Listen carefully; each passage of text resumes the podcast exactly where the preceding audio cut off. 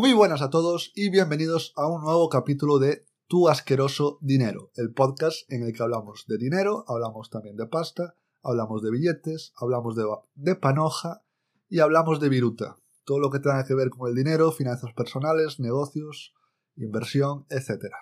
Antes de empezar, recordar que en www.javalince.com hay ahí información gratuita sobre cómo empezar a invertir, cómo adentrarse en este mundo del dinero de una manera segura y sin casi nada de humo.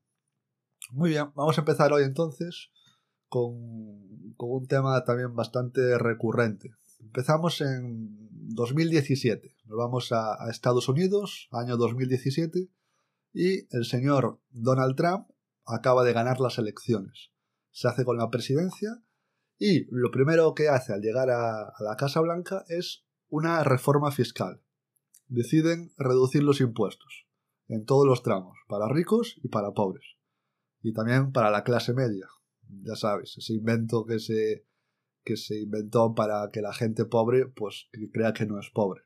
Si no sabes si eres clase media, pues si tú escuchas a tu vecino tirar de la cisterna, entonces eres clase media. Bueno, vamos otra vez con Trump. Llega al poder y decide bajar los impuestos para todos, para todo el mundo. Entonces, claro, la prensa eh, dice que el recorte de impuestos es solo para ricos. Y esa no, fue la realidad. La realidad se bajó a todo el mundo. De hecho, en términos de proporción, los que cobraban menos son los que más se beneficiaron de este recorte de impuestos. El problema es que al hacer esta reforma fiscal se, se le debió traspapelar las tablas de retención y entonces durante el año normal, el año de trabajo, la retención que el gobierno le hacía a, la gente en los sueldos, en los sueldos que cobraban a final de mes, era poca, era menor de la que le hacían antes de que llegara Trump.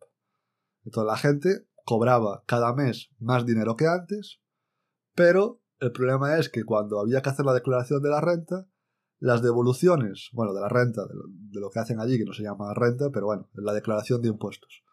Eh, entonces, como le habían pagado más durante el año en el sueldo, al, hacer las, devoluciones, cuando eh, la renta devuelve o paga, en vez de devolverle tanto dinero como le, habían dado antes, ahora le devolvían menos.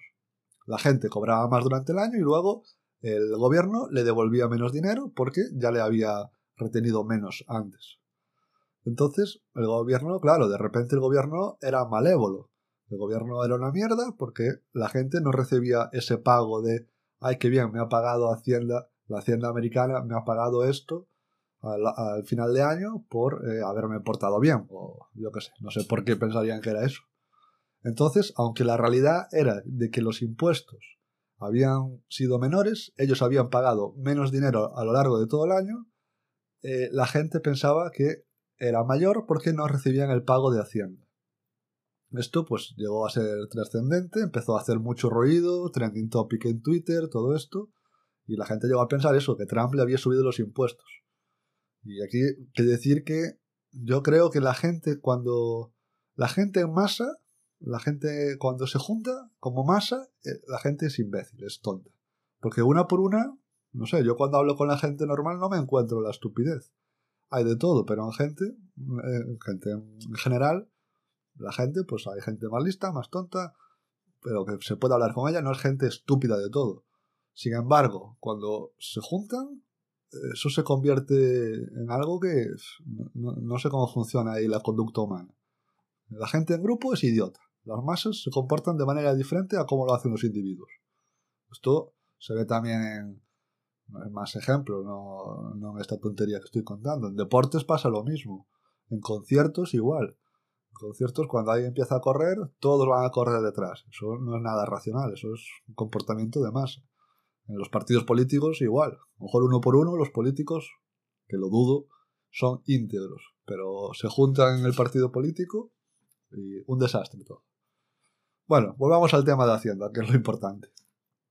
A mucha gente le gusta que Hacienda le devuelva, que cuando llega la declaración ahí se abren eh, eh, abril, mayo normalmente, mayo, de repente sale el comunicado, ya se puede hacer la declaración de la renta, se abren ahí las puertas como, como quien sale a torear y ya se puede hacer. Entonces a mucha gente ahí le sale a, cobrar. Es decir, la Hacienda le paga, le paga a esa gente.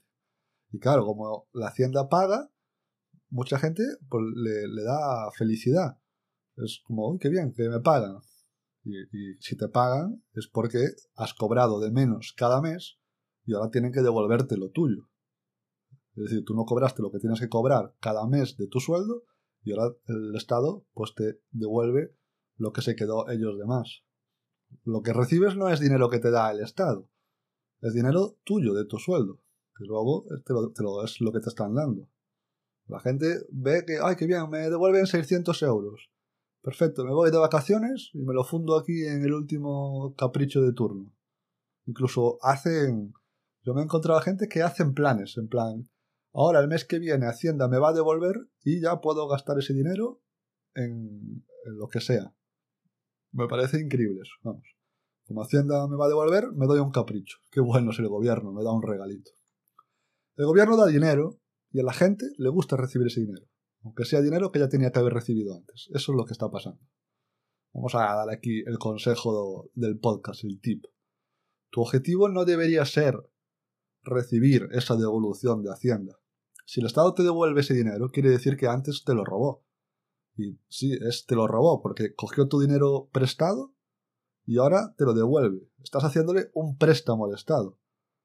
Y lo peor es que el Estado no te está pagando ningún interés. El Estado coge tu dinero, lo usa para lo que quiera y luego, cuando llega la declaración, te devuelve lo que te cogió de más. Te está usando como un banco, pero no te paga nada. Y tú, mientras tanto, miras para ellos y miras lo que hacen con tu dinero. Ahora, como sea al revés, como tú hagas la declaración de la renta y te equivoques en lo más mínimo, ahí ya verás qué risas. Ahí ya verás como de repente te llegan los avisos del Estado, de la agencia tributaria, de que tienes que pagar lo que no pagaste y además con una multa que sí que ellos se cobran los intereses en la multa. Como tú te equivoques, la liaste. Pero si ellos te van cogiendo, no. Bueno, lo dicho, mucha gente prefiere esto porque así Claro, llega el, mes de pagar y no le pilla por sorpresa ese pago. No dice, ¡guau! No contaba el pagar esto. El tema es que ya deberíamos ser mayorcitos y deberíamos tener el control de qué pasa con nuestro dinero, qué pasa con nuestro sueldo, qué dinero tenemos, con cuál manejamos, cuál podemos usar. ¿Que hay que pagar impuestos? Por supuesto, vale, hay que pagar impuestos, pero los pagaré cuando toque, no cuando el Estado me empiece a retener de más cada mes. Si, no sé, si no, te, si no te convence esto, pues haz que por lo menos te retengan lo justo, que llegue la declaración y no tengas ni que pagar, pero que tampoco te devuelvan. Algo más o menos cuadrado. Eso hablas con la empresa o con, bueno, si, eres autónomo, pues con el asesor de turno y cuidado. Pero si no quieres planificar nada, esa es la, opción menos mala. Que te paguen mal, que te quedes igual, bueno, y lo mejor sería pues lo, óptimo sería que eh, tú cobres el máximo dinero posible cada mes y hagas uso de él como tú quieras, con ese dinero. Y después, cuando tengas que pagar, tú ya decides, decides no, pagas, pero no te pillas por sorpresa, porque tú sabes que vas a tener que pagar ese dinero, porque hay que pagar esos impuestos. Pero, mientras no haya que pagarlo, ese dinero está contigo y no está con el Estado, no eres tú un acreedor del Estado. Durante ese tiempo el dinero ha estado a tu servicio. Que lo hayas usado o no, ya es otra cosa, pero ha estado contigo, no con el Estado.